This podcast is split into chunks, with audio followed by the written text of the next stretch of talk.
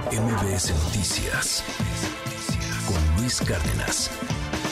Ya les adelantábamos más temprano que platicaríamos con Tania Ramírez, directora de Redim. Ustedes la conocen. Es importante hablar de las infancias, es importante hacer un balance de lo que ocurrió este 2023 en materia de lo que se ha hecho y de lo que no, eh, en cuestión de proyectos, de programas enfocados a, a los niños y sobre todo también a prevenir la violencia de niñas, niños, adolescentes. Y pues, ¿qué fue lo que ocurrió este 2023, este balance? Tania, muy buenos días y gracias por acompañarnos. Hola Sheila, muy buen día. Gracias a ustedes también por, por el espacio en este contexto de, Día de Reyes, de retorno a las escuelas para millones de niñas y niños. Es importante hacer una pausa y ver cómo cerró el año pasado para infancias y adolescencias, también pensando en cómo cómo debe ser este año, ¿no? Que va a ser un año eh, marcado por decisiones importantes para el país y ojalá niñas, niños, adolescentes estén ahí presentes para para todas las prioridades del país. Totalmente, creo que parte fundamental de lo que sean los proyectos, las plataformas de, gobierno de, pues en este caso, las dos eh, aspirantes a la presidencia de la República, que pues tengan una, un ojo muy, muy muy crítico a lo que se ha hecho hasta el momento y pues una mirada muy clara a lo que viene y a lo que tendría que hacerse pues para prevenir las violencias, para prevenir los abusos de, de niños, los matrimonios de pues de niñas que siguen ocurriendo en el país, etcétera, etcétera, un sinfín de temas, pero cuéntanos por favor qué destacarías de este balance de 2023. Pues miren, hicimos una revisión general sobre cuáles serían los los obstáculos que han vivido niñas, niños, adolescentes, eh, a partir de 13 indicadores, ¿no? Las personas que nos escuchen podrán ahondar mucho más en ello, pero nos llamaron la atención, por un lado, las cuestiones que tienen que ver con vida, supervivencia y desarrollo.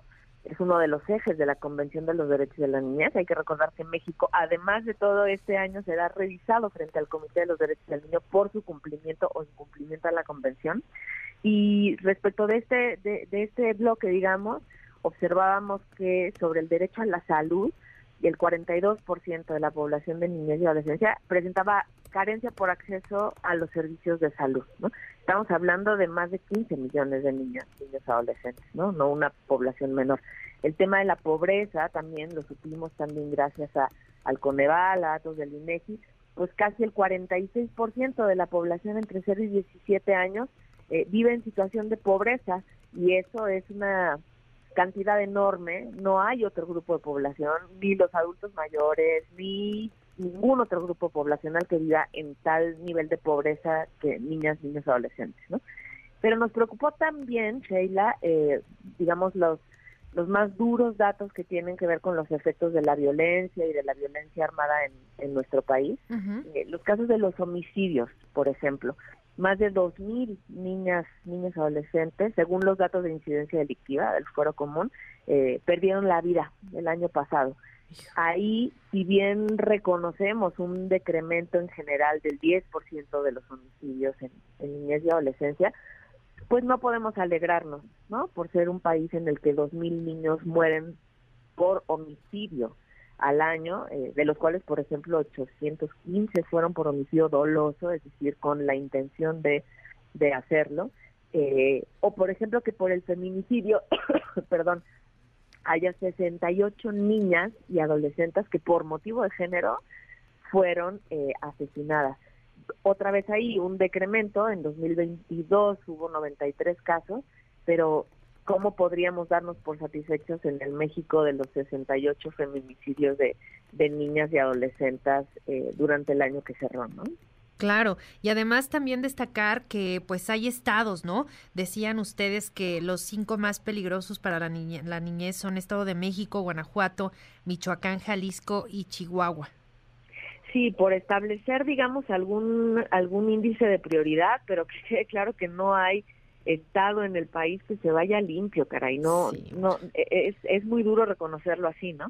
tiene que ver, eh, sabemos que en el Estado de México confluyen distintas características, dinámicas poblacionales, económicas, también delincuenciales, eh, y generalmente el Estado de México está ahí, pero nos preocupaba ahora en la mañana, tenía otra entrevista con la gente de Chihuahua, Chihuahua está observando incrementos en algunas de las formas de violencia, ¿no? Homicidios, extorsión, etcétera.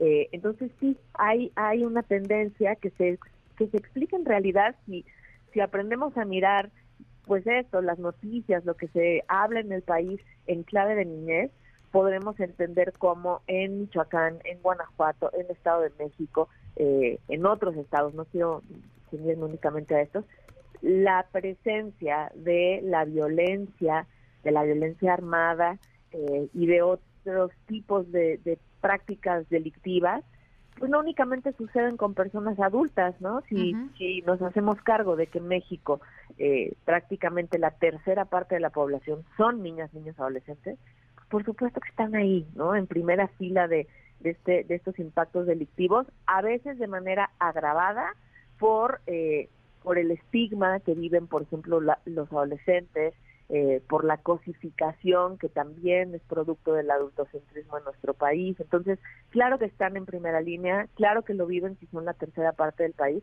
pero además lo viven agravadamente por la falta de protección y de protección integral que necesitan.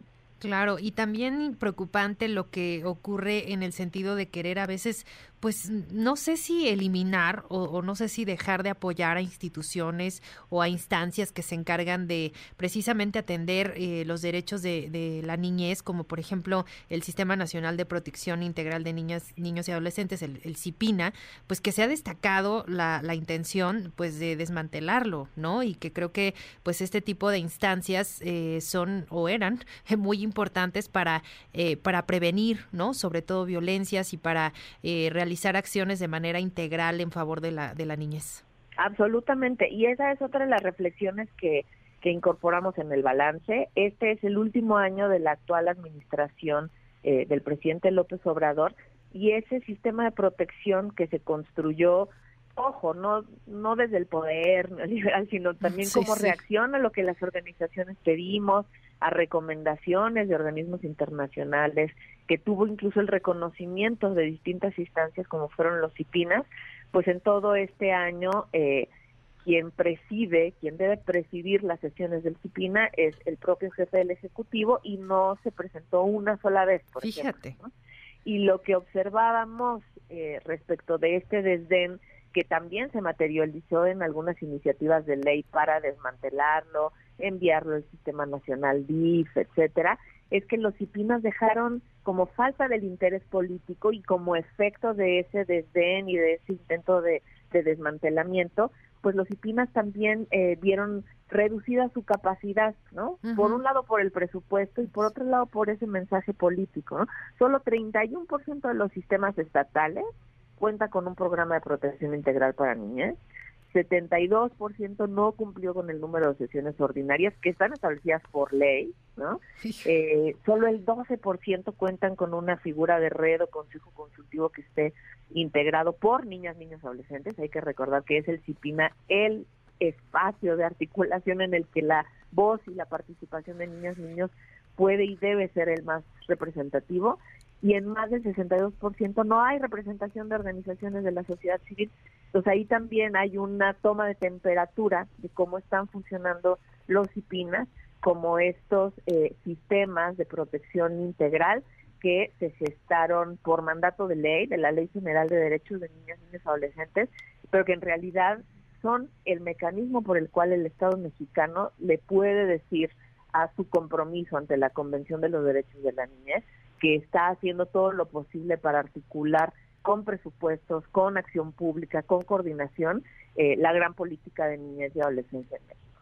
Pues tremendo esto porque pues sí se nota como tú utilizabas el término y coincido plenamente, pues un desdén, ¿no? Cuando vemos que hay, hoy dábamos eh, muy temprano la información de un niñito de, de ocho años que, que, falleció en un enfrentamiento, ¿no? Eh, eh, por una bala que, que lamentablemente le tocó y, murió. Y, a veces parece que estas notas nos empezamos a acostumbrar a, a escucharlas, a verlas en los medios y, y pues no está bien. Hay que decir que estamos a veces normalizando normalizando como sociedad este tipo de, situaciones que no son normales y que en el contexto de violencia en el que vivimos en nuestro país, pues pareciera como uno más, pero, pero no, y esta, y este desdén para ver a la niñez desde una óptica mucho más integral, con, con otro tipo de estrategias, de protocolos, no solo becas, no solo apoyos sociales, sino pues de realmente atender las necesidades básicas, pues sí preocupa, ¿no? Que no se atienda y sobre todo que creo lo más importante es que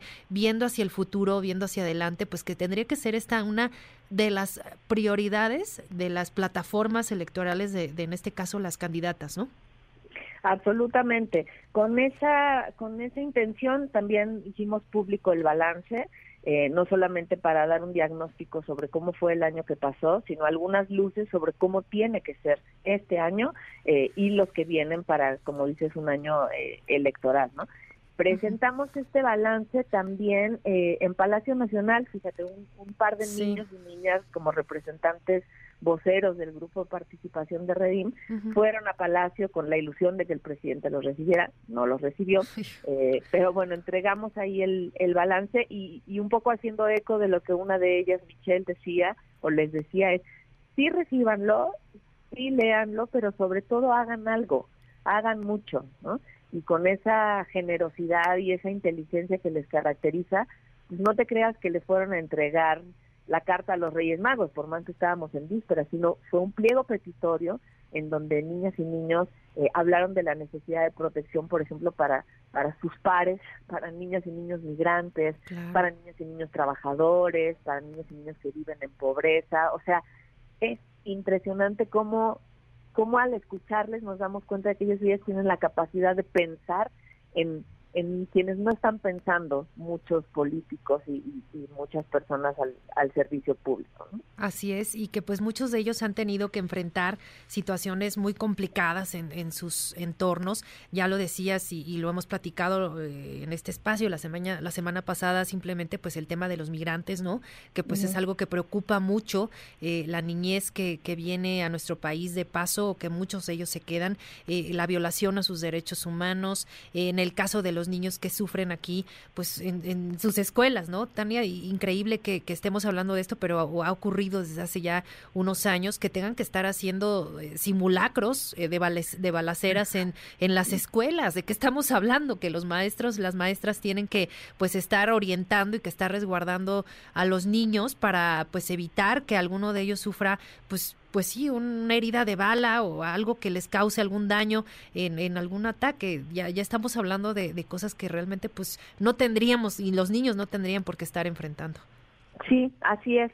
Es esta una etapa del desarrollo vital, eso hay que recordarlo, eh, en donde muchos, muchas de las certezas, muchos de los hábitos que se van a quedar ahí para más adelante, incluso la instalación, digamos, a nivel incluso psíquico eh, eh, y emocional, eh, deja una huella imborrable eh, más adelante, ¿no? Entonces, la necesidad de que estos niños y niñas vivan un presente digno, con sus derechos respetados y garantizados, es una urgencia del presente, pero también tiene que ver con qué tipo de sociedad hemos estado construyendo en años pasados para que la niñez el día de hoy viva como está viviendo y con qué apuesta vamos a hacer para los próximos años. Hay que recordar que precisamente por, por ser esta una etapa de desarrollo muy rápida, muy veloz, pues no alcanza el tiempo de sus vidas a hacer pequeños cambios seccionales, ¿no? No, no alcanza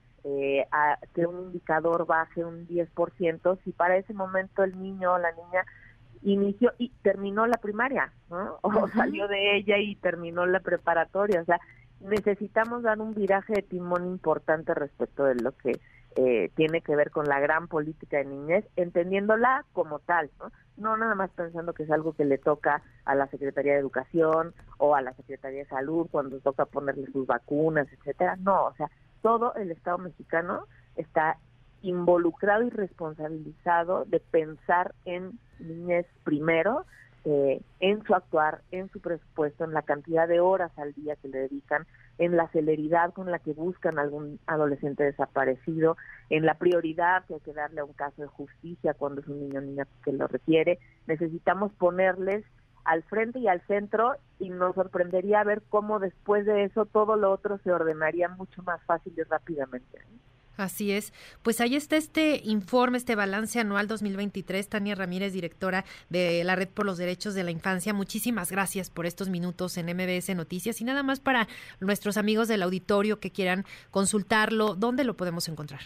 Claro que sí, está en tanto en la página de Redim, recuerden que Redim es Red por los Derechos de la Infancia en México, eh, en la página está el estudio en extenso con algunos casos muy duros pero ilustrativos de lo que estamos hablando y también con recomendaciones de política pública, ¿eh? no se crean que nada más es un diagnóstico del horror, también damos pistas sobre qué se tiene que decidir y en, en las redes sociales Derechos Infancia también podrán ver no solo el informe eh, y la presentación que hicimos, sino el Facebook Live afuera de Palacio, eh, a los niños y niñas leyendo el pliego petitorio. Échenle un vistazo, vale mucho la pena. Ahí está, y pues los equipos de campaña, ahí está.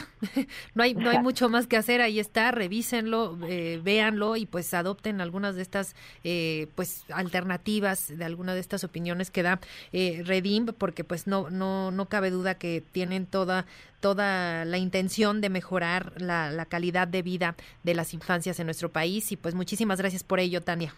Gracias a ustedes también por el espacio y que sea un muy feliz día de retorno para todos los niños y niñas que en este caso sí están eh, eh, pudiendo ir a las escuelas, ojalá que sea gozoso. Así es, así es, ya 24 millones de alumnos de regreso a las clases, las 9 con 45, seguramente la mayoría ya están en el salón de clases eh, estudiando, aprendiendo y pues ojalá que así sea para todos, para todos los niños de México en un futuro. Muchas gracias y buen día.